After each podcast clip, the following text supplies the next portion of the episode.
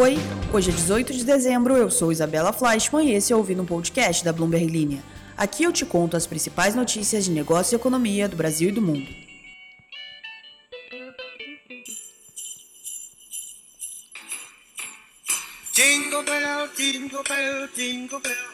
Será que eu consigo colocar música de Natal todos os dias? Quanto tempo até esgotarem minhas músicas de Natal? Estamos aí, né? Quais são os planos de vocês? Vocês têm aqueles rituais de fim de ano, de escrever as metas do ano que vem? Passam o Natal com a família, no novo com os amigos? Enfim, independentemente de qual for aí sua tradição de fim de ano, tô aqui desejando para vocês as melhores coisas. É, e é nessa energia, nessa energia boa aí que damos o pontapé nessa segunda-feira para falar sobre como Portugal se tornou o símbolo da crise de moradia cara que avança na Europa, sobre o TikTok Shop que cresce nos Estados Unidos com fórmula que a Amazon e a Meta não alcançaram e sobre o Carrefour que fez oferta por, por supermercados. Bom, você já se inscreveu aqui no nosso podcast? Ativou o sininho? Faz isso se você gosta aqui do nosso conteúdo, compartilha com o seu vizinho, marca a gente, segue a gente nas redes sociais, no nosso TikTok Bloomberg Linha Brasil e também no Instagram. Lembrando aí que a Ana, a mãe Ana, tá tirando uns dias de descanso. Eu também não estou mais em São Paulo, não sei se é possível ouvir grilos. Não é barulho de cidade, não é avião, veja só. Não é carro, não é moto, é grilo. Então, e a Ana tá tirando férias, tá de descanso e aí, então eu vou tocar essa semana. E na próxima semana teremos entrevistas especiais de Natal, como a Ana prometeu aí no último episódio. Beleza? Vamos lá. E hoje eu vou te mandar pra Portugal de navio. Portugal de navio, tocando aí Portugal de navio dos mutantes para abrir aqui a notícia de hoje, que não sei se você conhece algum brasileiro que vive em Portugal, deve conhecer, né? Algum primo, amigo ou você mesmo que nos escuta. Então, depois de Portugal atrair estrangeiros ricos com incentivos de investimento, o governo está enfrentando dificuldades em frear a febre de compras que impulsionou os preços imobiliários a níveis astronômicos, enquanto a oferta limitada não consegue avançar em ritmo sequer semelhante. O custo das casas, das residências em Lisboa, subiu 5,8% em novembro para um recorde de 5.426 euros, dá quase 6 mil dólares por metro quadrado, de acordo com dados da Idealista. Esse foi o segundo maior aumento na Europa depois de Atenas. E o mercado imobiliário mais aquecido entre as principais cidades europeias monitoradas pela Bloomberg, então, é o de Lisboa. Com um aumento acumulado de quase 30% nos últimos cinco anos, a propriedade residencial na capital portuguesa é a mais cara, é mais cara do que Milão, Madrid e Berlim. Isso torna uma nova casa inacessível para a maioria dos moradores locais em Lisboa e mostra como a questão da oferta muitas vezes supera as taxas de juros na definição dos preços. O governo português começou a mudar de rumo. Ele encerrou o programa de Golden Visa do país e aprovou um plano para reduzir incentivos fiscais para os novos residentes mas com seu clima ensolarado e preços que ainda são cerca da metade das de Paris e de Zurique, os esforços para conter a demanda têm pouco impacto. O Paulo Silva, que é chefe da consultoria Imobiliário Savilles em Portugal, falou o seguinte: o seguinte, o seguinte, abre aspas. Apesar dessas mudanças, vimos um aumento no número de consultas de nossos clientes estrangeiros simplesmente não tem casa suficiente para atender a demanda, mesmo com as vendas desacelerando, fecha aspas. Enquanto o fim da era do dinheiro barato afetou o poder de compra em toda a Europa, a falta de oferta tem impactado os preços em muitas cidades. Seis dos dez mercados monitorados pelo Bloomberg City Tracker estão em alta. Atenas registra ganhos a ano, ano a ano próximos a 12% e Estocolmo sobe mais de 5%. São seis meses consecutivos de crescimento, enquanto os preços em Madrid e Milão avançam constantemente a uma taxa de mais de 3%.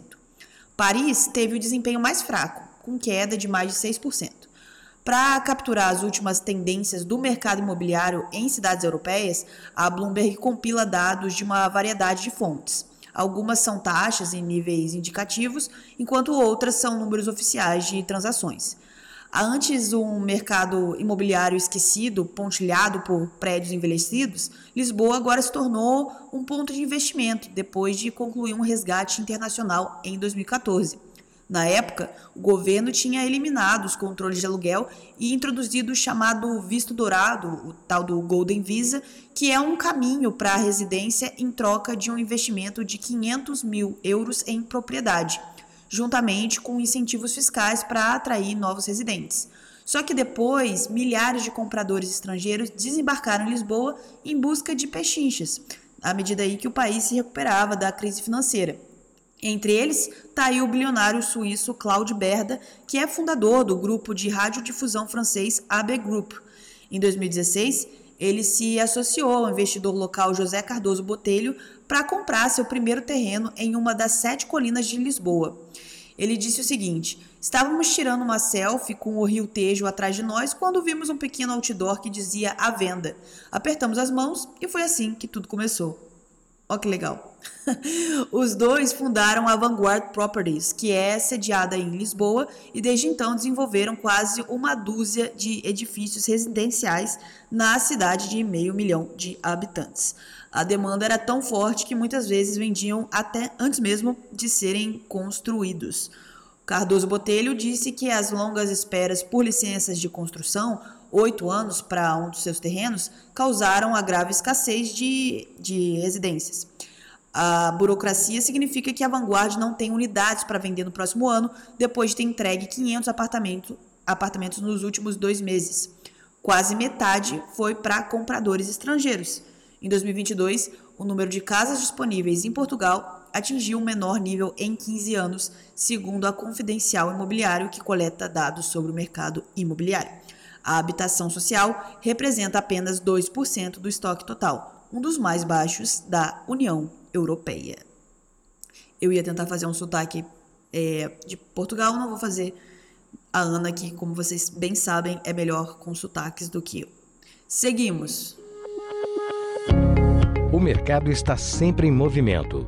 Os juros sobem, o dólar desce e todas essas variáveis impactam os seus investimentos. Por isso, o Itaú Personalité tem o Ion, a plataforma de investimentos que une inteligência artificial e um time de especialistas que fazem recomendações levando em conta a variável mais importante: você. Pense nisso na hora de investir. No início desse ano, Scott McIntosh foi convidado a vender o suporte para telefone ou copos que comercializa no TikTok o aplicativo de mídia social que atraiu 150 milhões de usuários nos Estados Unidos. Não sei se vocês já ouviram falar do TikTok. O TikTok ofereceu pagar pelo frete e cobrir descontos de até 30%, mesmo que pagasse o preço total a cada venda. Parecia bom demais para ser verdade, especialmente quando comparado às taxas que o Macintosh paga para vender seus produtos na Amazon ou no Walmart. Mas tinha uma pegadinha. Em troca, ele teria que criar vídeos do produto muitos e muitos vídeos e postar eles no TikTok. Só que o Macintosh, colega aí que foi entrevistado pela Bloomberg News, ficou impressionado com os resultados. Os vídeos que ele gravou do suporte de celular de 30 dólares acumularam 50 milhões de visualizações. E os pedidos não pararam de chegar. Ele gerou um recorde de, 100, de 10 mil vendas, uh, ah, 10 mil dólares em vendas no dia seguinte a Cyber Monday, que vem aí depois da Black Friday e encomendou mais estoque para as festas e espera que o impulso continue em 2024. Ele falou o seguinte: o TikTok basicamente está dando dinheiro para as pessoas comprarem. É, ele disse que é algo novo e ainda tem um estigma em torno de vender no TikTok, mas é tão divertido que todo mundo está nele. Desde o início, como um espaço de vídeos curtos e engraçados de dublagem, TikTok agora emergiu como um incubador de tendências de consumidor. Milhões de pessoas experimentando roupas, analisando produtos. E o comércio eletrônico é um passo natural para o TikTok, que já abriu mercados online no Sudeste Asiático e no Reino Unido. Em setembro, a empresa lançou a versão dos Estados Unidos do TikTok Shop, que é esse esforço para combinar a facilidade de compra da Amazon com a descoberta de produtos proporcionada por sites de mídia social com o Instagram. Então, é o melhor dos dois mundos, digamos assim. E é um objetivo que há muito tempo escapa aí aos incumbentes, que são, esse nome bonito é para falar das empresas tradicionais do setor. A Meta Platforms, que é o Facebook, o Instagram, do Mark Zuckerberg, é, não conseguiu fazer com que os usuários, os usuários comprem muito no Facebook e no Instagram. Serve mais como uma vitrine, um outdoor digital. Já a Amazon, pelo outro lado, tentou várias estratégias para persuadir os consumidores a passarem mais tempo na plataforma, buscarem inspiração, é, incluindo aí tentativas meio desajeitadas de copiar o Home Shopping Network, mas a maioria dos, dos compradores procura um produto, compra e sai da Amazon. Ele não fica muito tempo lá engajado. E o TikTok acaba trazendo esses dois ativos aí para o seu esforço de comércio eletrônico. O usuário médio do TikTok nos Estados Unidos passa 33 horas por mês no site, em comparação com 1,4 horas na Amazon, de acordo com as medições da Data AI de uso de aplicativos em dispositivos Android. Em novembro, que incluiu aí a Black Friday e a Cyber Monday, mais de 5 milhões de novos clientes compraram alguma coisa, segundo um porta-voz do TikTok. É uma estreia impressionante, mas a Amazon não precisa entrar em pânico ainda, porque, para começar, muitos compradores veem algo no TikTok e depois compram em outro lugar. Muitas vezes, esse outro lugar acaba sendo a Amazon, no caso dos Estados Unidos, que em muitos casos aí se beneficia não apenas da venda, mas das taxas que cobra dos comerciantes para armazenar e enviar os seus pedidos. Já o TikTok é um aplicativo envolvente, mas a Amazon tem 173 milhões de assinantes do Prime nos Estados Unidos em três de quatro domicílios, segundo a Consumer Intelligence Research Partners. E esses clientes têm se mostrado leais ao longo dos anos. Além disso, os compradores da Amazon geralmente recebem suas compras em dois dias, mais ou menos, enquanto os pedidos do TikTok podem levar uma semana ou mais para chegar. Um porta-voz da Amazon disse que o varejista online continua inovando com soluções com vídeos e fotos de compras para atender as demandas mais recentes do consumidor. Ele falou o seguinte: o que era verdade quando a Amazon foi fundada continua verdadeiro hoje. Os clientes querem um sortimento amplo, preços baixos e entrega rápida. Ele falou isso em um comunicado por e-mail. Você, querido ouvinte, compraria algo pelo TikTok? Qual é o seu hábito de consumo? Onde você compra? O Carrefour apresentou uma oferta para adquirir uma rede de 7 mil supermercados locais franceses que pertencem ao grupo varejista conterrâneo em dificuldades financeiras, o Cassino. Eu não vou me aventurar a falar esse nome. Vocês sabem que a Ana sabe, fala bem o, nome do Cassino, né? Eu vou só falar Cassino, eu não vou falar o nome inteiro. Conforme relatado pelo Les Echos. Les Echos. Não sei exatamente como pronuncia. Le Echo? Algum franco-hablante aí para me ajudar a falar o nome desse jornal é, de negócios francês? L'Eco. Acho que deve ser L'Eco. O L'Eco não divulgou suas fontes, mas informou aí que o Carrefour também concorre pela compra de diversos hipermercados e supermercados do Cassino. É, segundo o Leco, o Carrefour pode oferecer de 500 milhões de euros a 600 milhões de euros pela rede local do cassino, além de um valor extra pelos estabelecimentos adicionais. No Brasil, o Cassino é controlador do GPA, que é o grupo do Pão de Açúcar, fundado aí pela família Diniz, do empresário brasileiro Abílio Diniz. E depois de travar uma das mais acirradas batalhas legais do país no início da década passada, o Abílio cedeu o controle do grupo varejista para o Cassino, que é liderado pelo Jean-Charles Nouri, depois, o empresário brasileiro montou uma posição relevante como acionista justamente do Carrefour Global, com direito a um assento no conselho.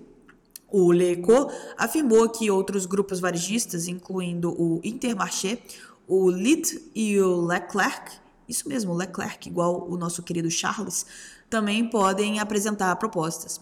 Isso pode ter uma implicação aí para o Brasil, porque o Cassino e o Carrefour, via Pão de Açúcar, estão presentes. Então, Vamos ver aí como isso vai se desenvolver. Uma notícia bônus, uma notícia bônus porque vem do caso da Americanas. Então, o Safra, o Banco Safra, ele está mudando posição e aderindo ao plano da Americanas às vésperas de assembleia. O Safra decidiu aderir ao plano de recuperação judicial apresentado pela Americanas na figura dos principais acionistas, o trio de bilionários formado por Jorge Paulo Leman, Marcel Teles e Carlos Alberto Sicupira.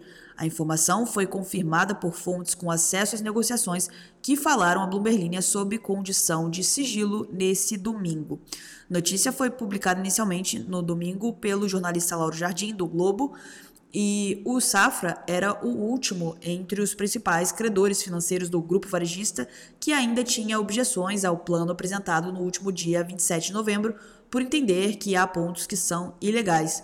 Nos últimos dias, o Safra tentou a postergação da Assembleia Geral dos Credores, marcada para essa terça-feira, mas não teve sucesso na sua estratégia na Justiça. Pesou para a decisão de mudança de posição do banco, o entendimento consensual no mercado de que Americanas deve obter a votação suficiente para aprovação do seu plano de recuperação judicial em todas as classes de credores. Segundo a apuração da Bloomberg o Safra continua a defender as posições que apresentou de questionamento ao plano, que será submetido à votação, mas não mais na Justiça. Entre os pontos questionados estão, por exemplo, a ausência da lista atualizada de credores por suposta falta de consenso sobre a data a ser fixada para a sujeição dos créditos à recuperação, de 12 ou 19 de janeiro de 2023 também tem dúvidas sobre a participação dos detentores de debêntures da empresa e o peso dos seus votos na Assembleia e a apuração em curso sobre as responsabilidades na fraude contábil. O fato relevante com o anúncio do plano e o acerto com alguns dos principais bancos do país no fim de novembro confirmou a previsão de um aumento de capital no valor de 12 bilhões de reais pelos acionistas de referência, que são aí o Lehman, o Teles e o Sicupira, e de outros 12 bilhões de reais por parte dessas instituições por meio de créditos detidos, totalizando aí 24 bilhões de reais. A Americanas informou ainda que depois das medidas de reestruturação, a previsão é apresentar uma dívida bruta de 1,8 bilhão de reais. No final de 2022, a dívida líquida real da varejista somava 26,3 bilhões de reais. E ficou acertada a destinação de até 8,7 bilhões de reais para os credores financeiros por meio de um leilão reverso ou pagamento antecipado de créditos com desconto, segundo o documento aí apresentado pela Americanas. Final, chegamos aí ao final. Na sexta-feira eu falei que a gente ia ter o amigo secreto, né? Amigo oculto, como se fala aí no Rio de Janeiro, o amigo oculto da firma. Teve um colega aqui no comentário que falou que ele chama de X. X, né? Amigo X. Como que. Da onde vem isso? Será que é uma coisa exclusiva da sua família? Eu realmente nunca ouvi. Mas você falou que não tem nenhuma ligação com Elon Musk, né? Com o Twitter, com o X. Deve ser amigo X. Gostei do amigo X. Parece um uma coisa meio hambúrguer, assim, X-burger, X-bacon. Enfim, o Henrique falou assim: as brincadeiras de fim de ano geralmente são inversamente proporcionais ao grau de intimidade dos participantes. Na última empresa que trabalhei, a gente organizou um amigo, inimigo, inimigo secreto. Achei interessante, Felipe. Henrique, desculpa. Eu achei interessante, só que pergunta aqui, o seu chefe participa desse inimigo secreto? Ou é só peão? Como disse aqui o Felipe Souza, ele falou que o, o churrasco dos peão foi melhor que a festa oficial da empresa. Viva a farofada! E o Timiguinho falou: conta pra gente quem vocês tiraram no Amigo Secreto. Timiguinho, eu tirei a Ana. Foi incrível, tirei a mãe de vocês. Postei até a foto lá no meu Instagram pessoal e alguns de vocês falaram que é, era marmelada, mas na verdade foi pura sorte. E ainda por cima ganhei o prêmio de moradora do escritório. Então, essas foram as atualizações. E o Ricardo falou: Tia Isa, eu me divirto pensando que vocês editam o episódio e mesmo assim inserem músicas usando o alto-falante do celular, kkk. É, Ricardo, a meta aqui hoje foi tentar gravar quase um ao vivaço aqui, sem edição. Mas é isso. Eu vi aqui os pedidos de vocês para uma retrospectiva dos principais fatos de 2023. Vai rolar, vai rolar, vai rolar essa semana. Fiquem ligados. Novamente, muito obrigada pela audiência e até amanhã. Tchau, tchau.